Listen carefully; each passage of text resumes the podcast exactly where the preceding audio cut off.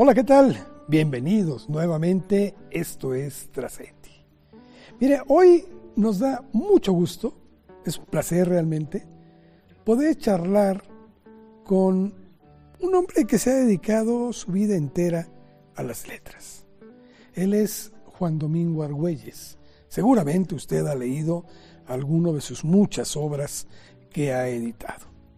Acaba de sacar una más, una más, no se la adelanto, ahorita estaremos platicando de ello precisamente, pero este hombre ha sido un ensayista, es un poeta, eh, como repito, tiene muchos libros a, a su favor y estudió en la Facultad de Filosofía y Letras de la UNAM y su vida entera la ha dedicado precisamente a la literatura y a tratar de aportarnos consejos para, en un lenguaje sencillo, decirnos cómo podemos aplicar mejor el lenguaje en nuestra cotidianidad. Así pues, creo que está muy buena. Quédese con nosotros. Vamos con Juan Domingo Argüelles. Juan Domingo, gracias, gracias por estar con nosotros aquí en Trascendi. Oye, estábamos platicando de ese bellísimo espacio que tienes en tu casa, esa biblioteca, y, y, y la primera pregunta que quería yo hacerte justamente era, ¿cuál fue tu primer encuentro con los libros? ¿Cómo entras en este mundo mágico, lleno de belleza, de universos insospechados, de, lugar donde te nutre y donde aprendes a vivir y a desarrollarte diariamente? Eh, Cómo no, eh, eh, Carlos, muchas gracias por esta oportunidad de conversar sobre este tema que nos atañe a todos y nos interesa particularmente a nosotros, el de los libros, el de la lectura. Em, pues a tu pregunta eh, te diría que el primer libro que yo leí eh, con un concepto de que estaba leyendo algo distinto a, las historietas, a, algunos libros que eran como resúmenes eh, o bien síntesis de, que, que venían ilustrados, em, fue Corazón Diario de un Niño del Mundo de Arte. Este libro estaba en casa de mi padre, en, casa, en, la casa paterna, eh, y entre otros que había, eh, y nadie me dijo léelo. Em, yo veía a mi padre leer, eh, y con verlo leer, a mí me, me llamaba la atención que siempre estaba él leyendo y acumulando sus, sus, sus lecturas y un día yo leía, yo leía historieta, es decir, las historietas de mi época, desde Chanok, Calimán, eh, obviamente todos los, todas, las, todas las historietas de, Disney, em, y a veces leía algunos libros que estaban adaptados, em, que, que, adaptaba Bruguera, eh, y que eran pues que el último moicano y todo, pero eran ilustrados y muy breves, eh, muy poco texto. Y cuando yo vi un libro ahí que era casi puro texto y, tenía apenas unas imágenes, eh, apenas eran unas imágenes en blanco y negro en cada capítulo, eh, pues lo comencé a ojear y comencé a leerlo. ¿Y por qué me atrapó? Eh, yo estoy seguro que me atrapó porque era un libro, es un libro que habla justamente de la vida en la escuela.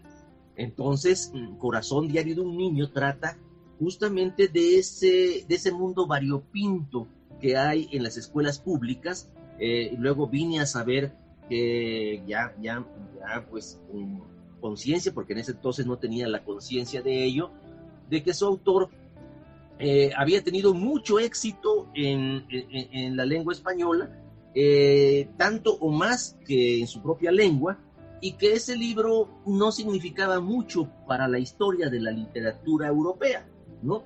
es decir, en, nuestros países eh, tuvo mucho éxito el mundo de Amiguis. Eh, y ese en particular es un libro que estaba en todas las casas. Es decir, que vaya, todo, todo, toda, persona que se respetara, eh, que tenía, que, quisiera que sus hijos leyeran, tenía un libro de corazón porque ahí reflejaba todas las, las capas sociales que habían en, la escuela, en una escuela ideal que estaba retratando el mundo de Amikis, y hay, hay momentos de, de, crisis, de conflicto, e incluso hay lecciones de vida como cuando el, el, niño que tiene más dinero, digamos el niño rico que va a escuela pública, ofende al niño pobre, que es el, el más, eh, el más precario entre todos, y el padre eh, eh, va a la escuela y lleva al hijo y le dice y, le exige al hijo que le ofrezca una disculpa al niño pobre. Entonces, es, es, es un, es un, era un libro, es un libro con ciertos grados de moralidad eh, con ciertos grados de pedagogía. Eh, más bien es un libro estrictamente pedagógico. Pero a mí me atrapó por las historias. Y, lo terminé y dije, eh, el mundo, o sea, descubrí un mundo. ese, ese, ese fue el libro que me abrió un mundo a la literatura donde uno podía identificarse con ciertos personajes. Entonces, claro, yo no podía identificarme con el personaje rico, ni podía identificarme con el más estudioso, ni podía identificarme con el, con el más latoso, eh, pero me identificaba con un personaje que, eh, era pobre eh, y que tenía capacidad para el estudio. Entonces, en, es, vaya, yo sentí que era un, que era un, era un em, libro que estaba escrito para mí. Y yo creo que todos en algún momento de nuestra vida leemos libros porque sentimos que están escritos para nosotros, es decir, para cada cual. Claro, claro, claro. A partir de ahí empezó tu gusto por aprender y por leer más. Así es, así es, eh, Carlos. Eh, yo creo que, como, como dijo un día em, eh, el gran Andrés Enestrosa, los libros se llaman unos a otros, decía él. Eh, cuando uno lleva, un libro a su, a su casa, dice, eh, el, libro mismo llama a otros libros y va haciéndose una biblioteca. Eh, esto yo lo entendí más tarde, pero cuando yo estuve en, casa, en, la, casa de mis padres, cuando, porque yo salí de la casa de mis padres a los 14 años, de, yo vivía en la ciudad de Chetumal, yo viví 14 años, mis, mis primeros 14 años de vida los pasé en Quintana Roo, en Chetumal. Eh, y, estas, y, este recuerdo obviamente es de la casa paterna. A los 14 años yo eh, salgo de la ciudad de Chetumal a la Ciudad de México a estudiar la preparatoria. Eh, y, y, es cuando yo comienzo a entender que, claro, yo salgo, ¿por qué? Porque yo quería estudiar la universidad. Y, en, y, en, Chetumal no había universidad y solo había una escuela normal para maestros. Em, entonces, em, yo tenía que, que, elegir entre terminar, terminar la secundaria e, e, e, irme a la escuela normal de maestros o bien viajar a, Yucatán y estudiar la universidad allá, que sí había universidad y, es, y además muy antigua. Em, eh, pero yo preferí la Ciudad de México. Oye, Juan Domingo, ¿cuándo, ¿cuándo dejas tú de ser exclusivamente lector y tomas la determinación de volverte en creador? Porque muchos nos quedamos en la primera etapa. Sí. Eh, yo, yo creo, Carlos, que cuando eh, que no es tanto que uno lo decida. Yo cuando estaba en Chetumal, ya escribía bastantes cursilerías. Eh, es decir, eh, yo hacía lo que se puede. Es, esto, es muy, esto es muy común en todo. Em, es muy común en los escritores cuando empiezan eh, decir que escriben poemas, pero que en realidad no son otra cosa que pensamientos. Es decir, lo que le sale a uno en realidad es la expresión de la intimidad poniéndolo en una hoja en blanco. Eh, y da mucha vergüenza, es decir, en mostrar eso a los demás. Uno lo escribe secretamente eh, y, yo lo hacía.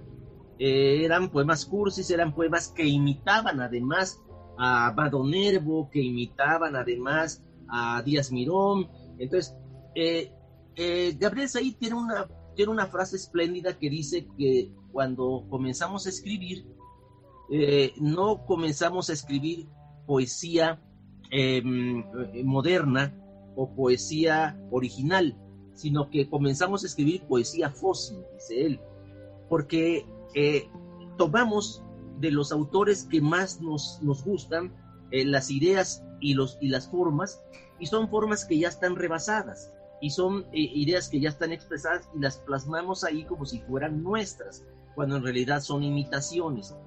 Entonces, eh, eso me, me, decía que llega a la conclusión siguiente. es difícil saber cuándo uno se convierte en escritor porque ni siquiera sabe uno si es escritor cuando escribe, porque el escritor profesional, digamos, el que ya se toma en serio, es cuando ya ve su primer libro publicado y aún así todavía le quedan dudas de si publicará otro. Entonces hay, hay personas que publican un libro y ya no vuelven a publicar jamás nada. Y si tú me lo permites, ahí quisiera hacer yo o tender un puente porque es justamente de lo que vamos a hablar en esta parte de la entrevista. Y esto es con motivo del el último libro que acaba de ser publicado tuyo, creo que es No valga la redundancia, ¿sí? que según me dices, me estabas diciendo antes de entrar aquí, ya tenía un año, ¿no? De que lo habías concluido. Así es, sí. Este libro em, e, es el antecedente de, de otro que se llama Las malas lenguas.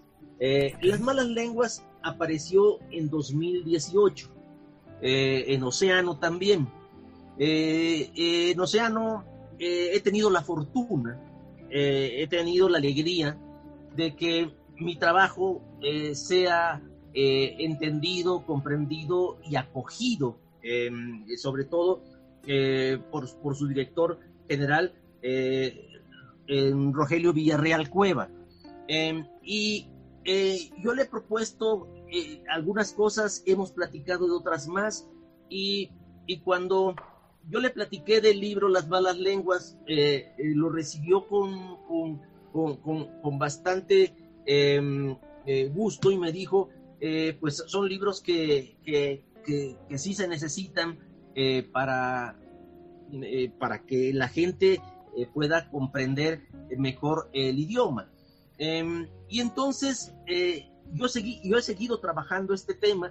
Em, yo antes de las malas lenguas eh, publiqué un libro que se llama El libro de los disparates. Em, eh, este, este libro de los disparates es del 16. Entonces, digamos que a mí me lleva entre tres años más o menos hacer un libro. tres años puedo decir que dedico a cada uno de estos volúmenes Em, es un trabajo muy arduo, em, y, pero lo vengo haciendo desde hace mucho tiempo. Eh, este otro, que se llama Pelos en la Lengua, eh, eh, lo publiqué, em, está publicado en 2003. entonces, todos estos libros de lexicografía, de lexicografía básica, de lexicografía, eh, digamos, eh, para un público en general o, lexicografía de interés general, digámoslo así. Em, están hechos con ese propósito de ofrecer una herramienta a las personas que quieren realmente mejorar su idioma, tanto hablado como escrito. Entonces, no valga la redundancia, eh, ya estaba terminado eh, y, e iba a salir en, eh, después de las malas, dos años después de las malas lenguas, em, en, dos, en 2020. Vino la pandemia, eh, se cerraron las librerías, dejaron de sacar novedades las editoriales con justa razón, y tan pronto se pudo abrir el mercado, entró a imprenta. Em, sale en un buen momento, yo creo, y, y pienso, bueno, en el fondo todos los libros salen en buen momento, pero salen en buen momento porque yo creo que una de las cosas que estamos perdiendo, Carlos, es el, el, respeto por nuestro idioma. Estamos perdiendo de vista una cosa, que el idioma entre todos los patrimonios culturales tangibles e intangibles es uno de los principales. Es uno, o sea, los alemanes tienen un gran respeto por su idioma, los franceses tienen un gran respeto por su idioma, los holandeses también, eh, eh, muchos países tienen un gran respeto por su idioma, pero a veces se nos olvida que el español es un idioma extraordinario que es además la cuarta lengua más hablada en el mundo, eh, pero que, además no es que sea peor o mejor que otra, pero llegamos a, estigmatizar el, español porque creemos que el inglés tiene más prestigio. Lo que no entendemos es que el inglés es una lengua franca. La lengua franca para, para, comunicarnos en Internet, eh, en todos los países, em, pero, pero la lengua española es una lengua extraordinaria eh, y, no solo eso, eh, si hablamos de, la cantidad de, personas que hablan del español en España, estamos hablando de poco más de 40 millones de, hablantes, pero hay esos 40 millones de hablantes, está, e, ese mismo número está en Estados Unidos. Es decir, me refiero que hay una, cantidad similar a la, población española que habla español en Estados Unidos. Em, y muchos de ellos son de origen mexicano, bueno, de origen centroamericano, de origen hispanoamericano, eh, pero muchos de ellos son mexicanos. Entonces, em, yo creo que el, idioma español es maravilloso eh, y nos estamos, lo estamos eh, disminuyendo cada vez más con una serie de formas notoriamente incorrectas, pero que no nos importan. Ahora, yo no me preocupo por las personas a los que no les importa la lengua. Yo me preocupo por las personas a las que sí les importa. Y entonces yo, yo pienso que estos, estos libros son como instrumentos básicos de consulta o de referencia para personas que se ocupan de la lengua, del idioma, eh, ya sean escritores, periodistas, eh, profesores, eh, también, por supuesto, locutores, en fin, personas que digan de pronto, bueno, creo que me equivoqué, no lo voy a consultar si es, si es, si es verdad, y ya que se haya consultado, diga, si me equivoqué, ya no lo vuelvo a decir. Pero hay personas que no, que no dudan en absoluto. Entonces, me llama la atención que entre esas personas que no duden en absoluto estén incluso escritores. Entonces yo digo, bueno, todos, inclu hoy contamos con un teléfono inteligente, casi todo el mundo de los que están en el medio, eh, y pueden perfectamente consultar el diccionario ahí. Y sin embargo, pese a que tienen un diccionario dentro del teléfono, no lo hacen. Quiere decir que no dudan en absoluto de que lo que dicen es correcto. ¿Qué consecuencias trae a nuestro lenguaje el empobrecerlo, el reducirlo, el cambiar significados? ¿Qué, ¿Cuál es la consecuencia práctica que se tiene en, el hablante? Mira, la comunicación básica no se altera. ¿Por qué? Porque el, el idioma es tan flexible que incluso con poco con poca comunicación verbal y con algunos énfasis eh, gestuales, podemos darnos a entender. Si vamos a un país donde no sabemos el idioma, a veces eh, tratamos de explicarnos con, señas y, algo, y algo conseguimos.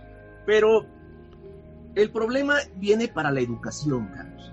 Eh, las personas tienen que pueden, que viven hoy con un vocabulario precario de entre 600 y 2000 palabras, eh, pueden tener una comunicación fluida con, los, con sus pares, con los demás. Em, sin embargo, cuando toman un libro que está escrito con, con, rigor, con complejidad, digamos, de filosofía, eh, agarras eh, los diálogos de Platón, por decir algo, y, esas personas con escaso vocabulario tratan de leer una página de los diálogos de Platón, eh, encuentran que hay como en cada página cinco, seis, siete palabras que no entienden. que no saben su significado y que tienen que ir al diccionario. Eh, obviamente, si esas personas leyesen libros con frecuencia, eh, eh, no ignorarían ciertos términos porque ya estarían familiarizados con ellos. Em, entonces, ¿qué es lo que pasa?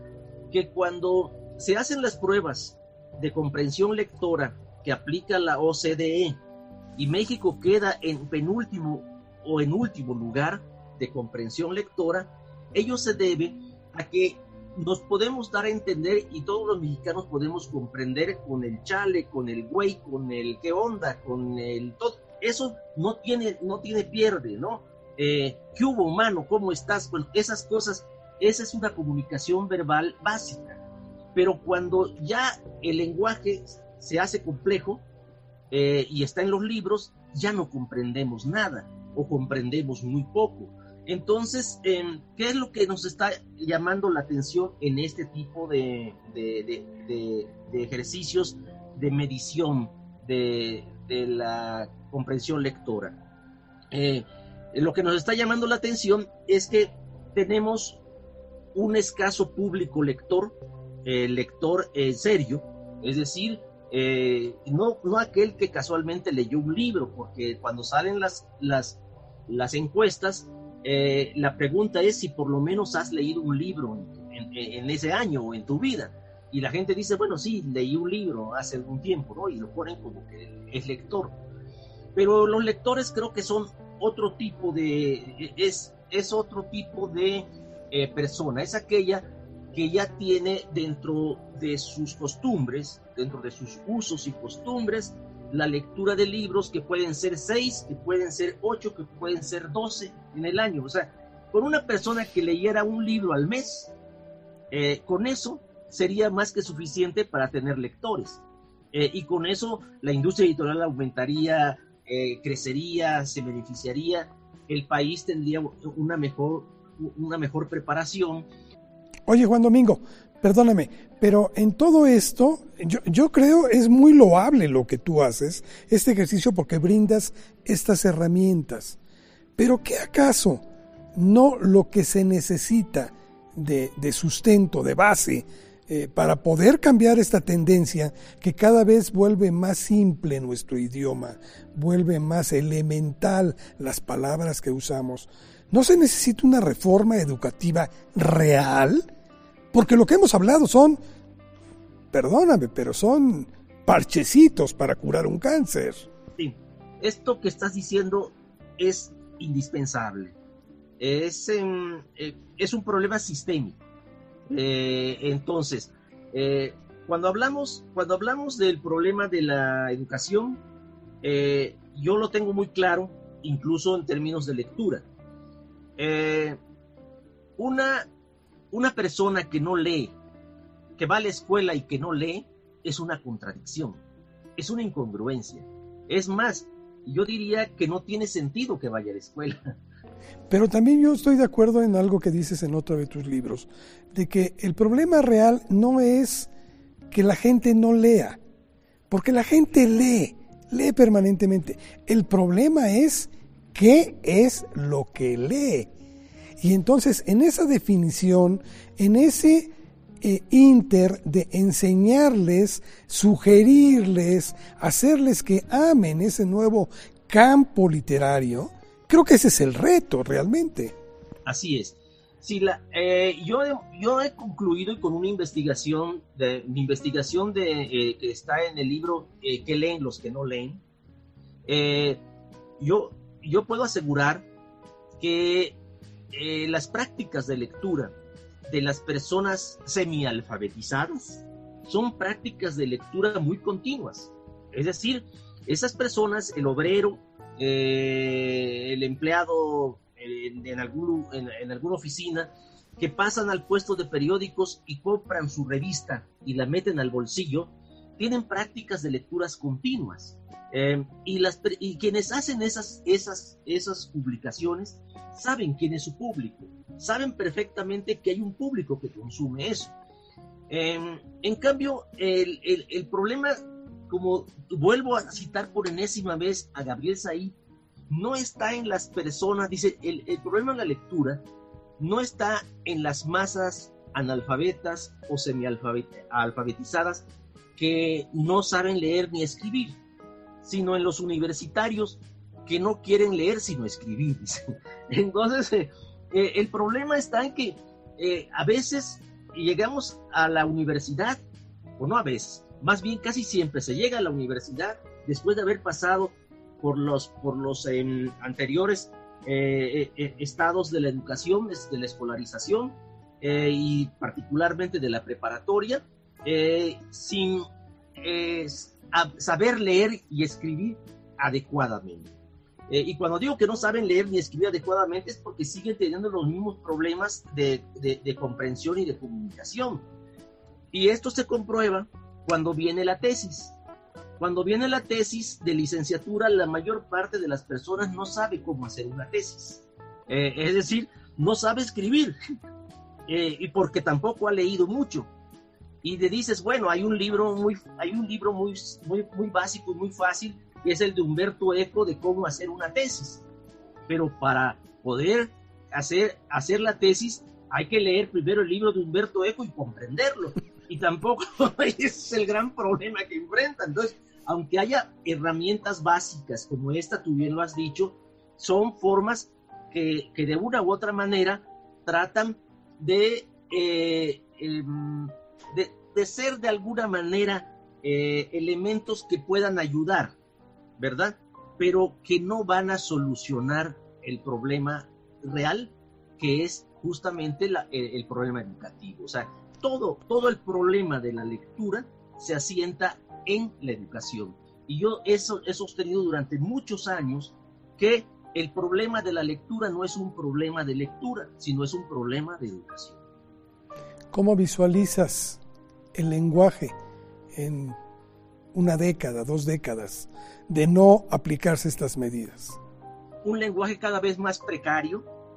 Eh, la, Universidad Nacional Autónoma de México hizo un estudio en donde dice que el, lenguaje eh, es tan rico, el idioma español, que podríamos estar usando un vocabulario de 20.000 palabras, ¿verdad?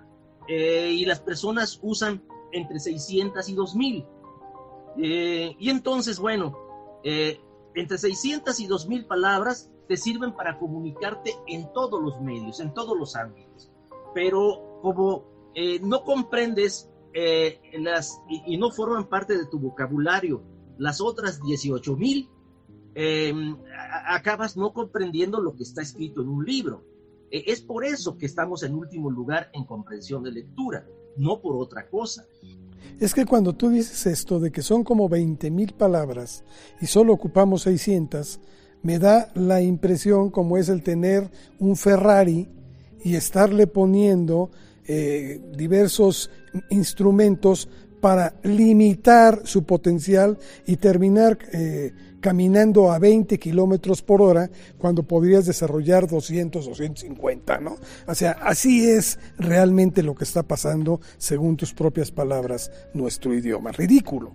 Así es, Carlos, así es. Eso es lo que está pasando, porque, eh, a ver, eh, si regresamos, por ejemplo, a, los pleonasmos y a las redundancias, eh, hay un lingüista que dice con mucho sentido que los pleonasmos no son otra cosa que redundancias bien vestidas. ¿Por qué? Porque los pleonasmos eh, están, eh, digamos, admitidos en nuestra lengua con un carácter enfático y retórico. Por ejemplo, eh, lo, vi, lo, vi, con mis propios ojos, ¿no? Bueno, ese es un, ese es un pleonasmo, em, porque porque eh, se usó retóricamente y le dio centro énfasis, pero es innecesario, porque simplemente basta decir lo vi, ¿no? pero hay, hay pleonasmos, digo, hay, hay redundancias que no son pleonasmos, eh, y yo te puedo poner el ejemplo de eh, gran megalito de roca. ¿Por qué el idioma, por qué nuestro idioma alguien puede escribir gran megalito de roca? Porque nunca en su vida ha ido al diccionario a ver el significado de megalito, ¿no? Es, decir, si hubiera ido al diccionario y ve megalito, el diccionario le dice que es una palabra compuesta de mega, grande, y lito, piedra. Creo que queda muy claro. Creo que queda muy claro y, creo que todos estos libros que tú nos has hecho el favor de, de proporcionar, pues eh, sin duda son una herramienta muy importante, aunque coincido plenamente con lo que también tú afirmas, este es un paliativo. Tenemos que buscar una reforma que realmente transforme totalmente esto. Eh, Juan Domingo, se nos empieza a agotar el tiempo. Yo te quisiera hacer una, una, una pregunta. Cuando yo te digo la palabra trascender, ¿qué viene a tu mente? Trascender es simple y sencillamente ir hacia adelante, ir, ir hacia adelante y eh, encontrar el futuro. Es decir, que en el futuro estemos eh, de, otra, eh, que en el futuro estemos en una situación mejor, trascender. ¿Por qué? Porque la trascendencia significa que alguien ha hecho las cosas tan bien que tiene la capacidad de sobrevivir después de lo que ha hecho. Y, o, bien, que eso que hizo es tan bueno que trascendió, fue más allá del tiempo en el que se hizo. Em, trascienden los grandes artistas, trascienden los grandes escritores, eh, es decir, trascendió Baudelaire, eh, el gran poeta francés del que se están cumpliendo eh, 200 200 años de su nacimiento, eh, trasciende eh, del que se están cumpliendo también 200 años de su nacimiento, trasciende una obra que está bien hecha y que es y que va a servir en el futuro para apoyar a, lo que se haga en, ese momento, en ese futuro.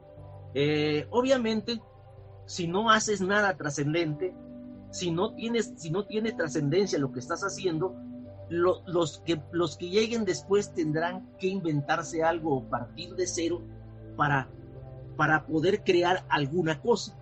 Em, los, eh, los españoles fueron muy violentos en, eh, al, llegar al, a, la conquista, cuando conquistaron eh, México, pero sabían un concepto de trascendencia. Uno, cortarles la lengua. cortarles la lengua, digo, esto es, es, es, es, figuradamente, el sentido figurado. Cortarles la lengua a los hablantes de, de náhuatl, ¿verdad? E imponerles la suya. Y sobre sus monumentos que, tenía, que podían ser trascendentes, construir los propios de ellos que fueron, que, fueron los que trascendieron. Es decir, sobre la pirámide eh, principal poner la catedral, eh, sobre tal otro monumento poner una iglesia, eh, con las mismas piedras. entonces, queda claro que, que, que todo conquistador y toda persona que tiene un futuro sabe que para trascender tiene que hacer las cosas que tengan una solidez, un, buen basamento, que tenga un buen cimiento. Eh, si no tiene cimientos algo, y me refiero en sentido figurado a una obra literaria, a una obra poética, a una obra política, a una obra económica, a la obra educativa, si no tiene cimientos, eso se derrumba y, y por supuesto no trasciende. Y yo creo que el gran problema que enfrentamos hoy es, y tú lo has dicho, Carlos, es de trascendencia, de la necesidad de, que la educación sea trascendente y sea trascendental. Eh, y hoy lo que estamos viendo es que eso no es así. Es decir, no, no está siendo así. Juan Domingo Argüelles, pues mi mejor deseo, porque tu obra siga trascendiendo. Te lo agradezco y, de veras esperemos, es, es, un placer y esperemos pronto poder seguir leyendo algo más, porque siempre aportas algo muy interesante para nuestro, nuestro diario vivir. Te agradezco muchísimo eh, y, un abrazo y hay que seguirnos cuidando. seguiremos cuidándonos. Gracias, un abrazo Juan Domingo. Hasta luego. Pues esto, esto fue Trascendi en una aportación que se tiene para poder hablar, para poder desarrollar mejor nuestro lenguaje, que sin duda nos hará un pueblo más fuerte y mucho más grande de lo que somos, rico sobre todo.